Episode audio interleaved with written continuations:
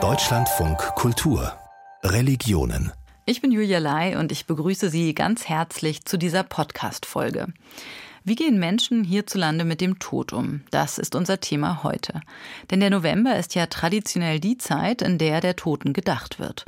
Auf den heutigen Sonntag etwa fällt der Totensonntag oder Ewigkeitssonntag, wie ihn die evangelische Kirche nennt.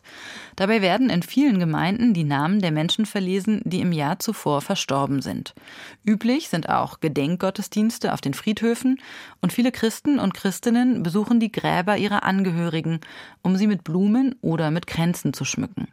Wir wollen in dieser Folge aber noch weiter blicken. Wir berichten von einem Friedhof für Flussopfer. Wir erzählen die Geschichte der Feuerbestattung und wir stellen Ihnen Petra Brück vor. Sie kümmert sich um sterbende Hunde und begleitet ihre Pfleglinge tatsächlich bis ganz zuletzt, bis ins Krematorium. Dort fahre ich den Hund selber auch hin, bleibe vor Ort, stehe wirklich am Ofen mit dabei, wenn der Hund dort ja, hineingefahren wird und bleibe bei meinem Tier, bis dann auch die Asche wieder aus dem Ofen entnommen wird und ich die dann wirklich noch warme Urne wieder mit zurück in die Rheinperle nehme. Die Rheinperle, das ist der Name des Hundehospizes, das Brück aufgebaut hat. Warum die Hunde dort landen und wie sie dort leben, darüber erfahren Sie gleich mehr. Viele alte Hunde haben ein ähnliches Schicksal wie Menschen. Sie werden dement oder inkontinent, sind blind oder taub, haben schwere Herzfehler oder Krebs. Besonders hart ist es, wenn ein Tier in dieser letzten Lebensphase seinen Besitzer verliert. Andere haben zwar ein Zuhause, werden an ihrem Lebensende aber lästig und dann ins Tierheim entsorgt. Um einigen dieser Tiere einen würdevollen Lebensabend zu gestalten, hat Petra Brück ein Hundehospiz eröffnet. Acht Jahre ist das jetzt her. Ihren gut bezahlten Job als Juristin hat sie dafür an den Nagel gehängt. Karin Lamsfuß hat sie dort besucht, in Dormagen am Rhein zwischen Düsseldorf und Köln. Das große Metalltor öffnet sich und ein gut gelauntes Hunderudel begrüßt schwanzwedelnd die Besucherin. Eine betagte Hundedame schmiegt sich eng an das Knie von Petra Brück, so als wollte sie sich bedanken für ihr neues Leben. Der Hund war total vernachlässigt. Da hat sich also die Nachbarschaft eingeschaltet, um den Hund da rauszuholen, weil die nur noch ihre Notdurft indoor verrichten konnte, also in der Wohnung. Dann hat sich aber wieder der Pflegedienst beschwert und gesagt, das geht nicht. Der Hund muss weg. Ja, bei so einer zuckersüßen Pudelomi kann man natürlich nicht Nein sagen, die sich hier ganz toll ins Rudel eingeführt hat. Die eingezäunte Wiese des Hundehospizes misst 8000 Quadratmeter. Und weil das Gelände nah am Rhein liegt, hat Petra Brück diesen besonderen Ort Rheinperle getauft. Überall Hundebetten natürlich überdacht. Ein palmengeschmückter Pool für Unterwasserphysiotherapie für die Arthrosepatienten. Es soll den betagten Gästen an nichts fehlen. Sealy, ein großer weißer Hund mit langen Schlappohren, gehört zum 22-köpfigen Rudel der Rheinperle. Als einer von 40 Hunden wurde er vom Veterinäramt beschlagnahmt und hatte Glück auf seine alten Tage. Also diese 40 Hunde wurden in einem Schweinestall gehalten und jeder Hund für sich in Schweinebuchten und die kamen da überhaupt nicht raus. Er hat totales Vertrauen gefasst und genießt hier die Struktur des Rudels, die ihm natürlich auch viel gezeigt haben des schönen Lebens. Die gucken sich das dann auch voneinander ab. Petra Brück setzt sich freiwillig Themen aus, um die viele Menschen lieber einen großen Bogen machen. Gebrechlichkeit, Endlichkeit, Tod und Trauer. Zwei Kraftquellen hat die 56-Jährige. Die Hunde selbst mit ihrer Lebensfreude trotz aller Gebrechen und ihre enge Verbindung zu Gott. So wundert es nicht, dass im Garten eine Krippe mit lebensgroßen Figuren steht. Und zwischen Maria und Josef und den heiligen drei Königen schläft tief und fest, wie sollte es anders sein, ein Hund. Also ich bin sehr, sehr, sehr, sehr Gott verbunden, weil ich mir sage, er hat schon so viel Positives für unser Hospiz geregelt, dass ich überhaupt diesen Lebenstraum, den ich jahrzehntelang hegte, umsetzen kann. Und deshalb wird das auch immer gerade das Weihnachtsfest natürlich als Christin immer gebührend gefeiert und das wollte ich dann auch mit dieser Krippe nochmal für mich total verbunden darstellen. Noch vor einigen Jahren hat Petra Brück als Juristin gearbeitet, Schwerpunkt Strafrecht. Den Traum von einer Herberge für alte und kranke Hunde hatte sie schon immer. Irgendwann fand sie fast wie durch ein Wunder den perfekten Ort für ihren Traum. Ein kleines Häuschen nahe des Rheins, angestrichen in Regenbogenfarben, umgeben vom riesigen Grundstück. Deshalb sage ich immer, der Mensch denkt und Gott lenkt. Bereits 50 Hunde durften in der Rheinperle ihre letzte Lebensphase verbringen. Im Haus stapeln sich momentan 50 Urnen. Petra Brück hatte immer von einem würdigen letzten Ort für die ehemaligen Bewohner geträumt. Nun ist auch dieser Traum wahr geworden. Ja, da sind wir. Am Rande des Geländes steht seit kurzem eine kleine Kirche, eher eine Kapelle. Petra Brück hat sie gemeinsam mit weiteren Helfern gebaut, um den Hunden eine ehrwürdige letzte Ruhestätte zu bieten. Es erfüllt mich mit Stolz und Demut und völliger Wärme, aber gleichzeitig auch Traurigkeit. Und ja, es muss da einfach ein äh, göttlicher Raum geschaffen werden, wo dann alle zusammen weiter leben, in Anführungszeichen, ja. Die Wände des Inneren leuchten in einem warmen Rotton. Hinten eine Kirchenbank, vorne ein kleiner Altar. Blumen geschmückt mit zwei goldenen Hunden. Doch der absolute Hingucker ist eine mannshohe Jesusstatue. Den wunderbaren Jesus von 180 Kilo hat mir eine ganz liebe Opernsängerin aus Nordrhein-Westfalen gespendet. Die kontaktierte mich vormittags und sagte, dass dieser Jesus zu ihr gesprochen hat, weil sie hat auch vor drei Monaten ihren Hund verloren und er gesagt hat, dass er unbedingt hier in die Rheinperle in unsere Kirche möchte. 50 Urnen werden bald in der kleinen Kirche stehen, ein Gedenkort für Tiere, die einst entsorgt wurden, misshandelt und vernachlässigt. Petra Brücks Arbeit ist auch immer ein Stück Wiedergutmachung. Der Benito hat mir wieder ein Geschenk gemacht, ne, mein Kleiner? Guck mal, dein Popöchen machen wir als erstes mal sauber. Einige der Hunde sind inkontinent. Petra Brück wischt den Boden sauber und säubert den Hund. Alles mit einer Engelsgeduld. Es ist fast ein 24-Stunden-Job, den Petra Brück ganz alleine schmeißt. Näpfe füllen, Medikamente verteilen, acht Maschinen Wäsche am Tag. Daneben Gassigänge, Physiotherapie, Tierarztbesuche. 6000 Euro kosten die 22 Hunde pro Monat. Ohne Spender und Sponsoren ginge gar nichts. Trotz allem, es ist ihr absoluter Lebenstraum. Sie zeigen mir einfach, wie zerbrechlich das Abenteuerleben ist, aber zeigen mir auch, dass man jeden Tag at its fullest genießen muss, weil es kann von jetzt auf gleich komplett anders sein. Leben und Tod liegen in der Rheinperle nah beieinander. Irgendwann kommt für jeden Hund die letzte Fahrt ins Tierkrematorium. Dort fahre ich den Hund selber auch hin, bleibe vor Ort, stehe wirklich am Ofen mit dabei, wenn der Hund dort ja, hineingefahren wird und bleibe bei meinem Tier, bis dann auch die Asche wieder aus dem Ofen entnommen wird und ich die dann wirklich noch warme Urne wieder mit zurück in die Rheinperle nehme. Ja. So, Brünchen, kommst du auch mit? Ihr Leben sei so nur möglich, sagt Petra Brück, weil sie immer wieder Kraft bei Gott tankt. Jeden Morgen, ganz früh, wenn die Hunde noch schlafen, geht sie alleine in ihre kleine Kirche. Das ist so eine total friedliche Begegnungsstätte für mich zu Gott. Natürlich muss ich den Tod und den Schmerz hier verarbeiten, aber das ist wirklich so ein totaler Ruhepol, wo mich oftmals auch ein ganz wohlig warmes Gefühl durchströmt, wo ich einfach weiß, er regelt mein Leben und das der Hunde. Aktuell sucht sie nach einem Gelände für eine zweite Rheinperle. Auch für ihren eigenen Tod hat die 56-Jährige eine ganz klare Vorstellung. Sie möchte in der Rheinperle bleiben. Für immer. Und ich möchte natürlich mit all meinen Hunden zusammenbleiben und dementsprechend hier dann auch in der Kirche meine letzte Ruhestätte finden, ja. Dass Menschen sich gemeinsam mit ihren Haustieren beerdigen lassen wollen, ist übrigens gar nicht so ungewöhnlich. In einigen deutschen Städten ist das inzwischen sogar möglich. Wie Menschen trauern, das kann ganz unterschiedlich sein.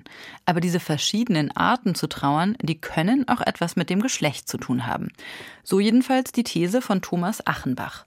Er ist ausgebildeter Trauerbegleiter und er hat ein Buch geschrieben, das Männer trauern anders heißt.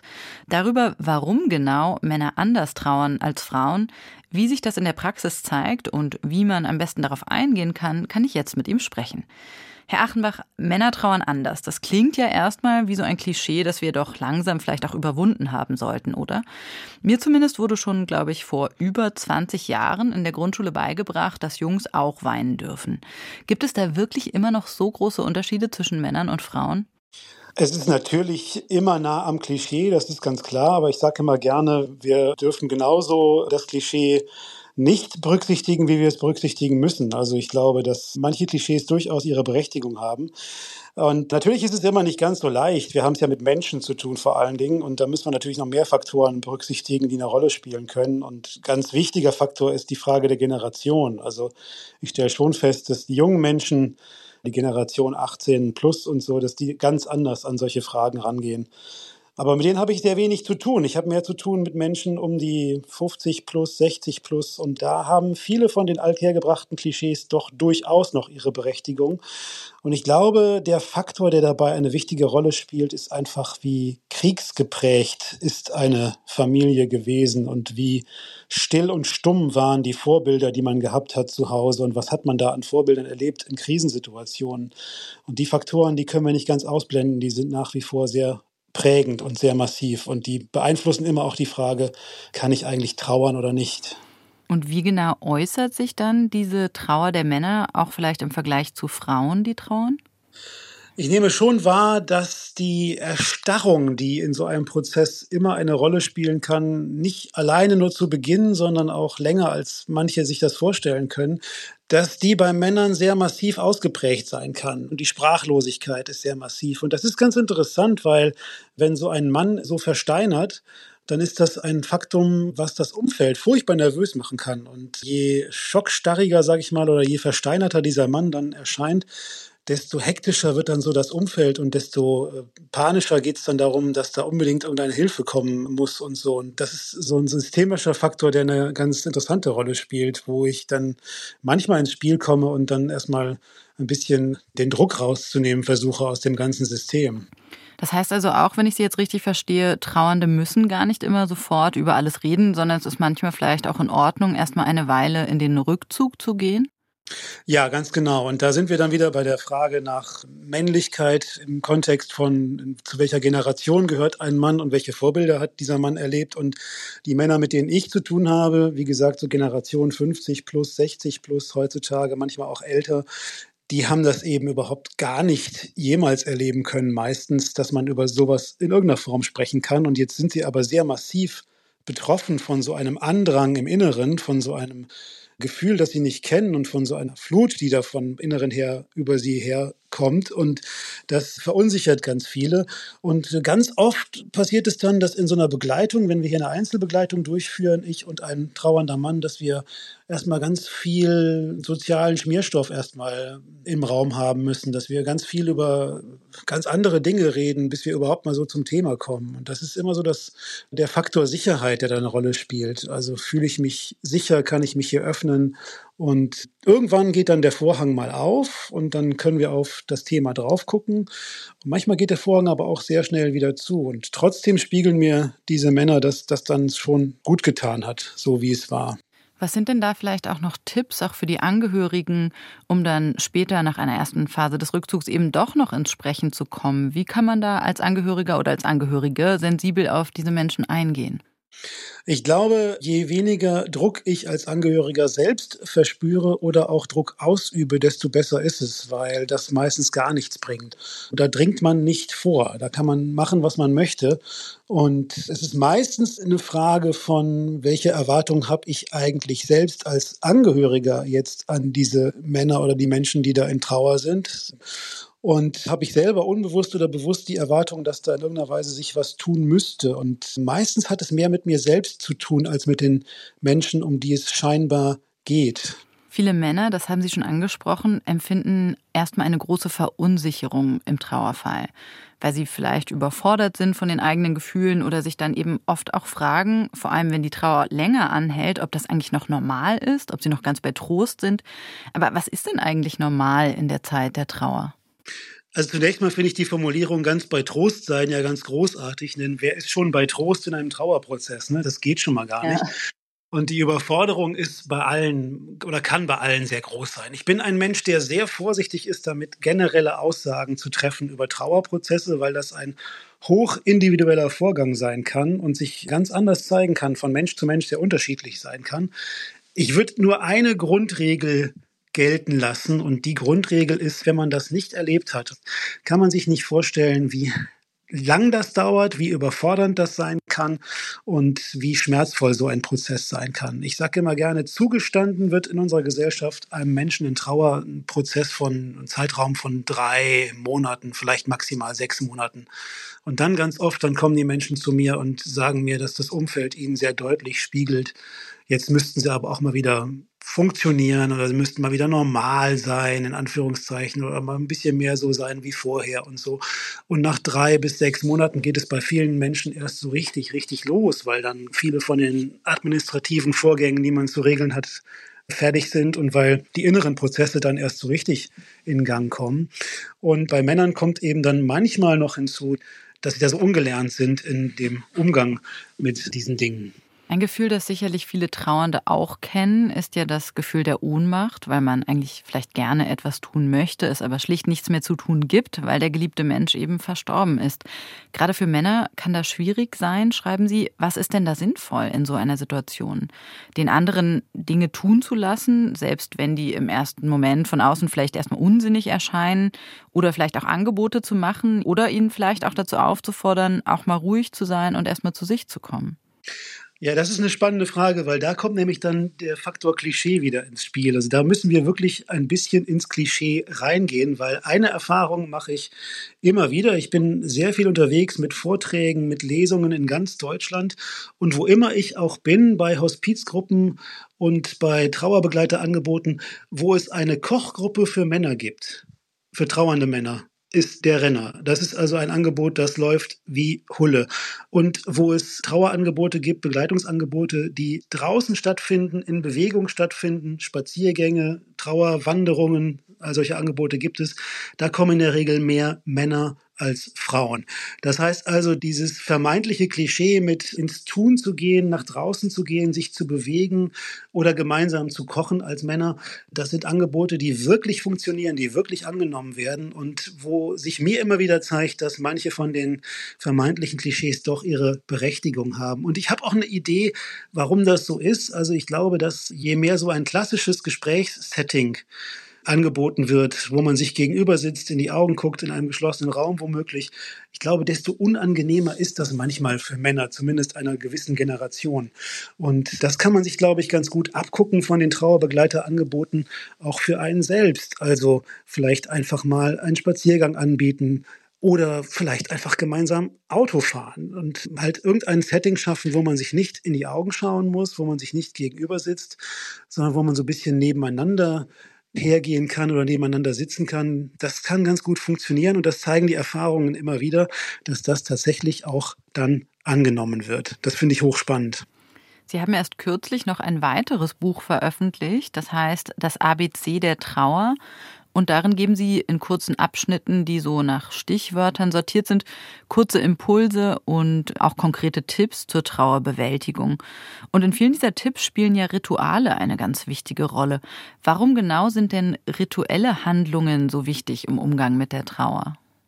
Also zunächst mal äh, tue ich mich, muss ich ganz ehrlich sagen, tue ich mich immer furchtbar schwer mit dem Wort Trauerbewältigung, weil ich glaube, dass Trauer etwas ist, das sich nicht bewältigen lässt, erstens, und das auch gar nicht bewältigt sein muss. Zweitens, ich glaube, es ist viel hilfreicher, wenn es ausgelebt werden kann, dieses Gefühl, weil der Andrang ist sowieso so massiv im Inneren und der Andrang ist sowieso da und ist hartnäckig und sehr langfristig da. Und deswegen ist das Ausleben, das Reingehen ins Gefühl meistens viel hilfreicher, als zu versuchen, es zu bewältigen, was ja doch letztlich ein gewaltsames Vorgehen ist gegen etwas, gegen das man gar nicht vorgehen kann.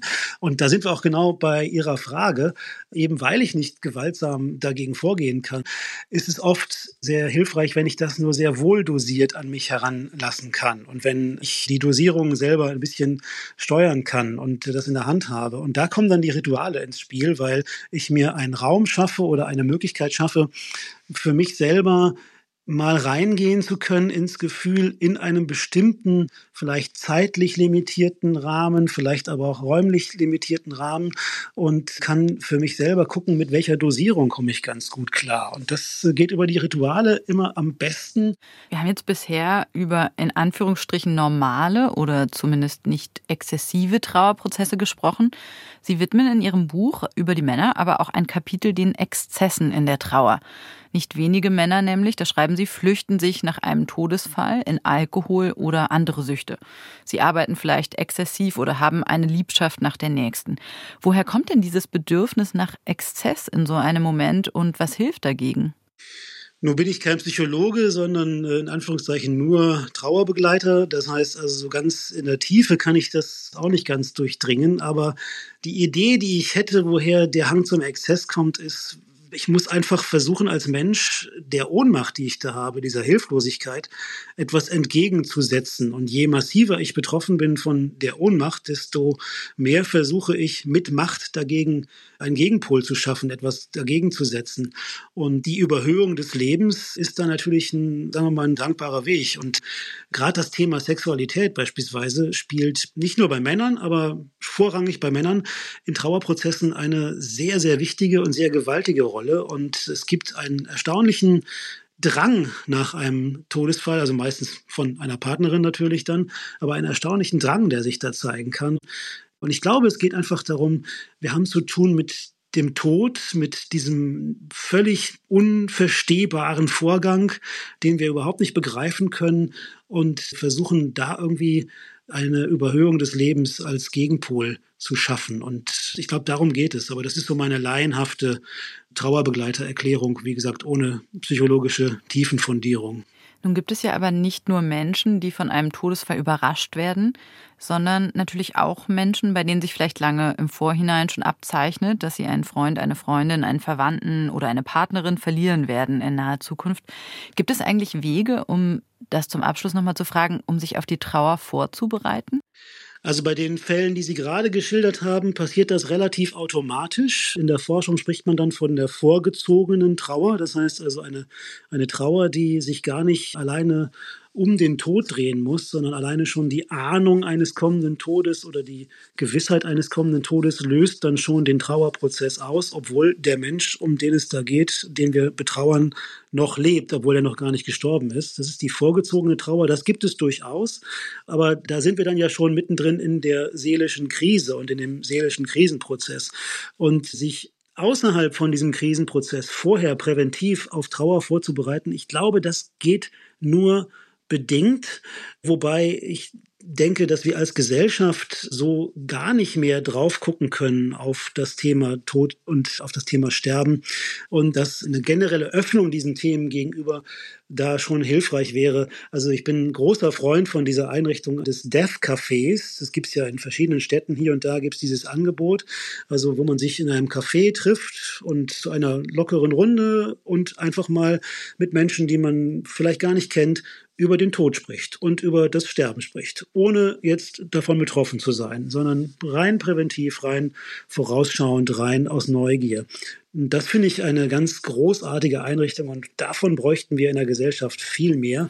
Also es braucht auch eine andere gesamtgesellschaftliche Offenheit im Umgang mit dem Tod, um sich besser darauf vorzubereiten für den Ernstfall. Das sagt der Trauerbegleiter Thomas Achenbach.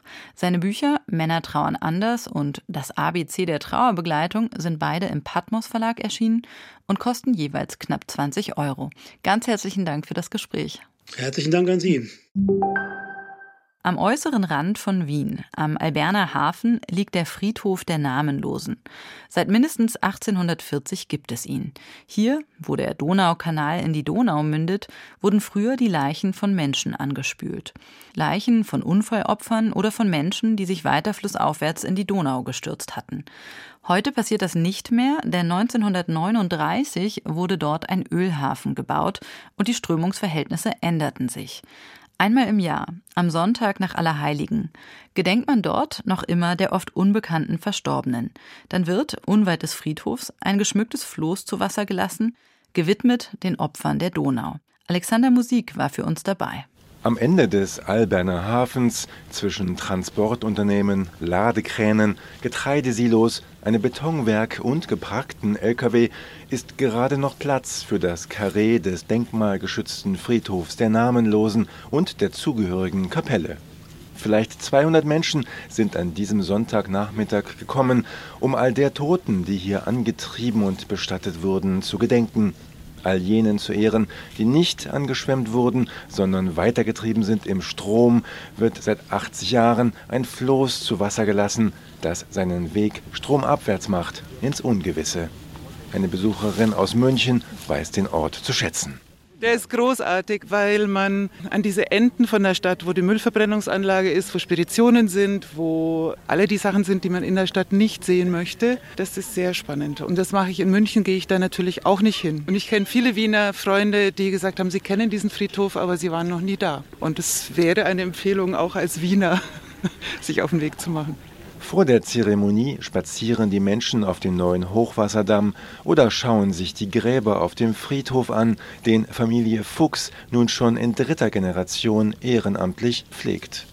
Von Bäumen umrahmte dichte Grabreihen, bedrängt von den Silos und dem Lärm der nahen Betonfabrik. Josef Fuchs, langer grauer Haarschopf, Lederjacke, breiter Rücken, erinnert sich an seinen Großvater. Er hieß ebenfalls Josef und war Gemeindegendarm in der Nachbarortschaft. Immer wenn jemand abgängig war oder eine Wasserleiche angeschwemmt wurde, ist er verständigt worden mit dem Amtsarzt. Dann wurden die Leichen begutachtet, wurden angeschaut, besondere Merkmale notiert und dann bestattet, entweder als unbekannt oder man wusste, wer es ist. In der Vorkriegszeit wurde Alban zu Wien eingegliedert. Und mit der Eingliederung ist in Simmering der Zentralfriedhof schon gewesen, ist der Friedhof hier aufgelassen worden.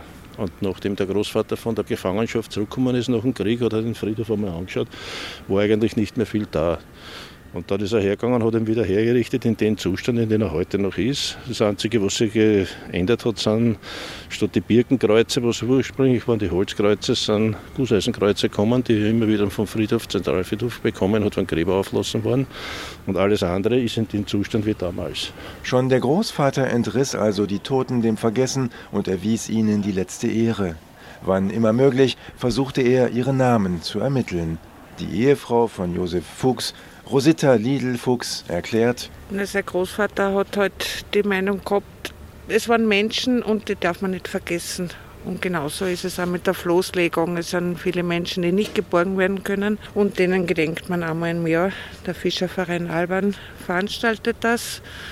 Und es ist immer eine sehr emotionale Gedenkfeier, sage ich mal, für uns besonders.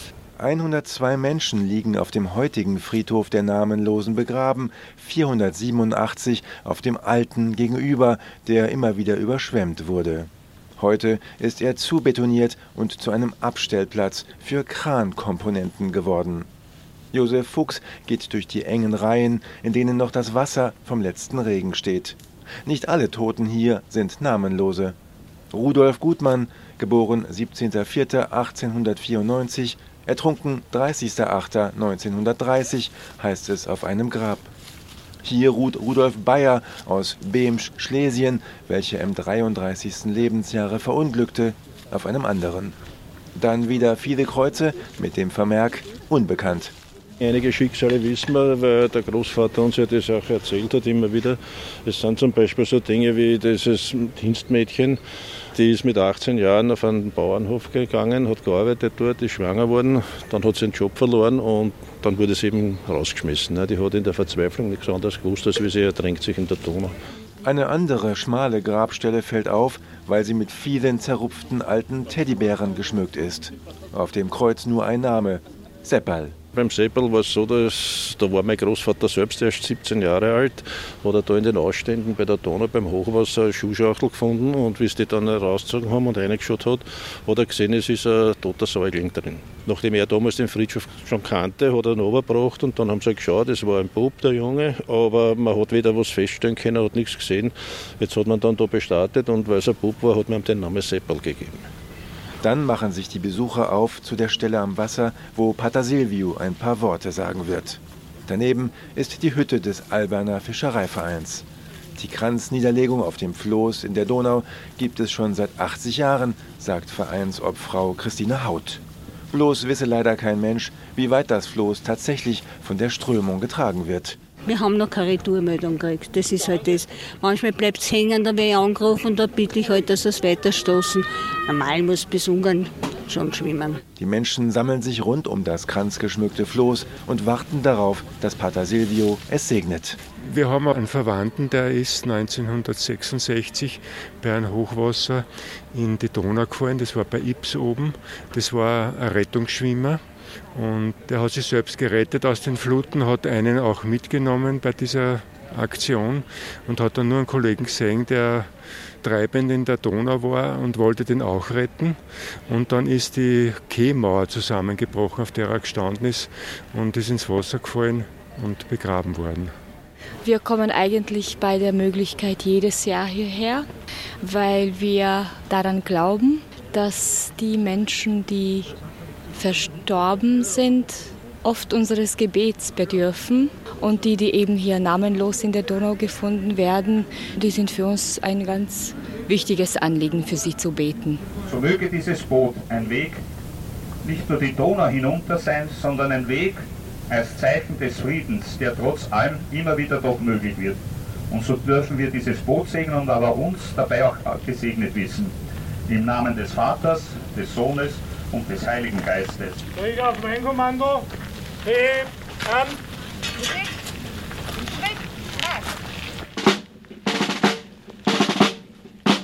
Die Träger schultern das Floß, eine Blaskapelle intoniert einen Trauerchoral. Die Menschen folgen dem Floß zur Anlegestelle, dort wird es behutsam auf eine Barkasse gehievt.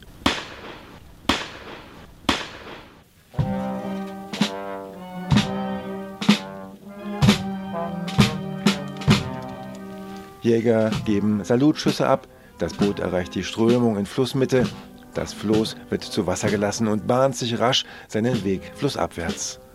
Die Anwesenden fotografieren und filmen oder schauen dem Floß einfach so lange hinterher, bis es verschwunden ist.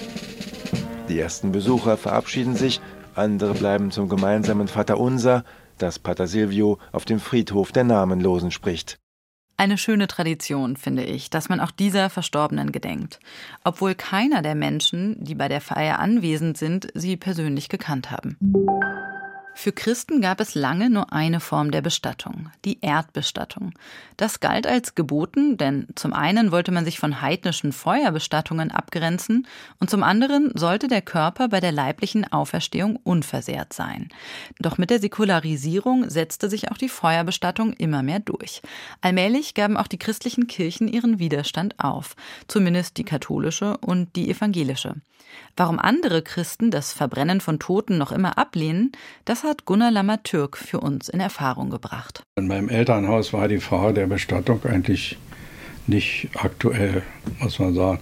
Damals war es noch relativ selbstverständlich, dass eben die normale, in Anführungsstrichen, normale Beerdigung erfolgte. Das waren halt normale Sargbeerdigungen. Irgendwann habe ich dann mitbekommen, dass es auch die andere Möglichkeit gibt, und irgendwann hieß es dann aber, es ist auf alle Fälle nicht mehr verboten, sondern durchaus möglich und erlaubt. Der katholische Pfarrer Bernhard Kohnke ist heute 72 Jahre alt. In seiner Kindheit war die Erdbestattung im Sarg für Katholiken selbstverständlich. Eine andere Bestattungsart war ihnen bis 1963 von Seiten der Kirche auch nicht gestattet. Nach der Freigabe der Feuerbestattung hielten sie sich zunächst davon fern. Erst nach und nach fand sie bei ihnen Verbreitung. Im säkularen Umfeld der DDR, in dem Bernhard Kohnke aufwuchs und tätig war, ging das schneller. Auch auf evangelischer Seite machte man früher Gebrauch davon. Heute gibt es hier kaum noch Erdbestattungen, wie Olaf Ihlefeld, Leiter des evangelischen Südwestkirchhofs Stahnsdorf, erklärt. Also die Sargbestattung generell ist bei uns kaum noch präsent. Von knapp 700 Menschen im Jahr werden noch 30 Menschen im Sarg bestattet. Das ist also eigentlich verschwindend gering. Die meisten von ihnen wählen diese Bestattungsart aus christlicher Motivation und folgen damit einer jahrhundertealten Tradition.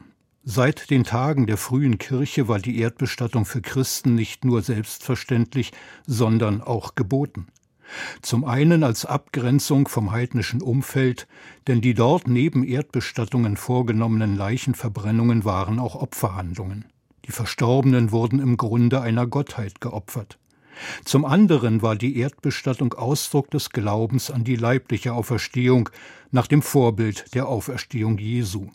Ab der Mitte des 19. Jahrhunderts kam es zu gesellschaftlichen Veränderungen, die diese Haltung erschütterten, wie der Historiker Dirk Schuster erläutert. Die Städte wachsen exorbitant schnell. Die Industrialisierung beginnt. Vorher wurden die Friedhöfe immer außerhalb der Stadt angelegt. Und jetzt plötzlich wachsen die Städte nach außen. Sie brauchen Platz. Das heißt, die Friedhöfe werden plötzlich Teil der Stadt. Es braucht viel mehr Friedhöfe. Die Friedhöfe sind völlig belegt. Und zum Beispiel Virchow stellt dann relativ schnell fest, dass durch diese großen Friedhöfe es zu einer Belastung tatsächlich des Erdreiches kommt. Die Verwesung. Städte brauchen Grundwasser. Also er erkennt hier, dass von Friedhöfen relativ häufig Epidemien und Seuchen ausgehen. Neben der städtischen Hygiene und Gesundheitsvorsorge, für die sich der Arzt und Politiker Rudolf Virchow engagierte, war der Einsatz für die Feuerbestattung auch ein Kampfmittel von Kirchenkritikern und Gegnern. Sie wurde als bewusster Affront gegen den Glauben an die leibliche Auferstehung eingesetzt. Nachdem im letzten Drittel des 19. Jahrhunderts die Technik für die Ofenanlagen zur Leichenverbrennung entwickelt worden war, sorgten bürgerliche Feuerbestattungsvereine für den Bau von Krematorien und die Propagierung der Feuerbestattung. Zunächst wehrten sich die Kirchen gegen die Einführung in den eigenen Reihen, gaben aber zunehmend ihren Widerstand auf. Die evangelische schneller als die katholische. Die Art der Bestattung schien für die Kirchen keine elementare Frage des Glaubens zu sein, mit einer Ausnahme, wie der orthodoxe Pfarrer Andrei Sikojew erklärt. Alle orthodoxen Kirchen weltweit kennen und tradieren einzig die Erdbestattung. Das heißt, der Mensch, so wie er nach dem Tode erhalten ist oder von den Verwandten, Bekannten oder anderen Stellen zur Einsegnung übergeben wird, wird in seiner körperlichen Gänze oder in seiner vollkommenen altersgemäßen oder auch Todesumständen gemäßen Form der Erde übergeben. Für diese Position beziehen sich die orthodoxen Kirchen neben der leiblichen Auferstehung Christi vor allem auf die Schöpfung des Menschen, von dem es in der Bibel heißt, dass Gott ihn aus Erde vom Ackerboden geformt hat. Darüber hinaus ist die Ablehnung der Feuerbestattung bei den orthodoxen Christen ein Ausdruck dafür, dass der menschliche Körper bei ihnen als geheiligt gilt, als Gefäß der Seele und als Organ der Begegnung mit Gott und der Bewährung im Leben als Christ. Aus dieser Sicht kann seine Verbrennung recht brutal anmuten. Wer ihr beiwohnt, erfährt, wie lange es dauert, bis man faktisch einen Menschen nicht verbrennt, sondern in der Realität wird er verdampft. Ja, Sie müssen sich ja vorstellen, dass wir zu 75 Prozent aus Wasser bestehen. Wir müssen irgendwo hin. Das heißt, die befreundete oder geliebte Person wird hier in die Luft geblasen. Und wer dann noch an einer solchen Praxis festhält, der sollte dann zu den Arbeitern gehen, die sogenannte Knochenmühle bedienen, weil eben tatsächlich auch große Teile eben nicht ganz verbrannt werden, sondern als Stücke da sind. Das Gebiss, andere Teile des Knochens Freilich wird die Feuerbestattung auch deshalb gewählt, weil sie preiswerter ist, obwohl sie durch die enorme Hitze, die sie benötigt, eine große Menge Energie verbraucht, was wiederum erhebliche Kosten verursacht. In Rechnung gestellt werden aber vor allem die Ausgaben für das Ausheben des Grabes und die Anfertigung des Sarges. Dem begegnen orthodoxe Christen oftmals, indem Freunde und Angehörige als eine Art Liebesdienst für die Verstorbenen das Grab ausheben, Manchmal fertigen sie auch den Sarg selbst. Wobei es orthodoxen Christen auch gestattet ist, sich in einem Tuch beerdigen zu lassen. Auch Menschen, die die Feuerbestattung nicht grundlegend ablehnen und ihr offen gegenüberstehen, mögen die Erdbestattung bevorzugen, weil sie den Körper der Verstorbenen sanfter behandelt. So geht es zum Beispiel dem Leiter des Südwestkirchhofs Stahnsdorf, dem evangelischen Christen Olaf Ihlefeld, der von sich sagt, Ich selber möchte im Sarg begraben werden. Ich möchte aber auch trotzdem nicht verbrannt werden, weil ich möchte, dass mein Körper, dieser körperliche Übergang des langsamen Verfalls, des Verwitterns des Körpers im Erdreich und dieses Vergehens, das ist Natur und auch christlich gegeben. Und das möchte ich so, dass es mein Körper so durchlebt, in Anführungsstrichen. Und deshalb die Sargbestattung für mich und nicht dieser abrupte Abbruch eines Prozesses durch die Verbrennung. Ich kann das ja ehrlich gesagt sehr gut verstehen, diesen Wunsch danach, auf möglichst langsame Weise wieder in die Natur zurückzukehren. Einige Menschen machen das ja heute auf sehr viel abruptere und auf sehr viel aufwendigere Art. Zum Beispiel, indem sie ihre Asche ins All oder in einer Feuerwerksrakete in den Himmel schießen lassen. Religionen im Radio gibt es jeden Sonntag zwischen 14 und 15 Uhr im Deutschlandfunk Kultur. Und wenn Sie noch mehr aus der Welt der Religionen wissen wollen, dann empfehle ich Ihnen die Sendung Tag für Tag. Zu hören jeden Werktag ab 9.35 Uhr in unserem Schwesterprogramm, dem Deutschlandfunk.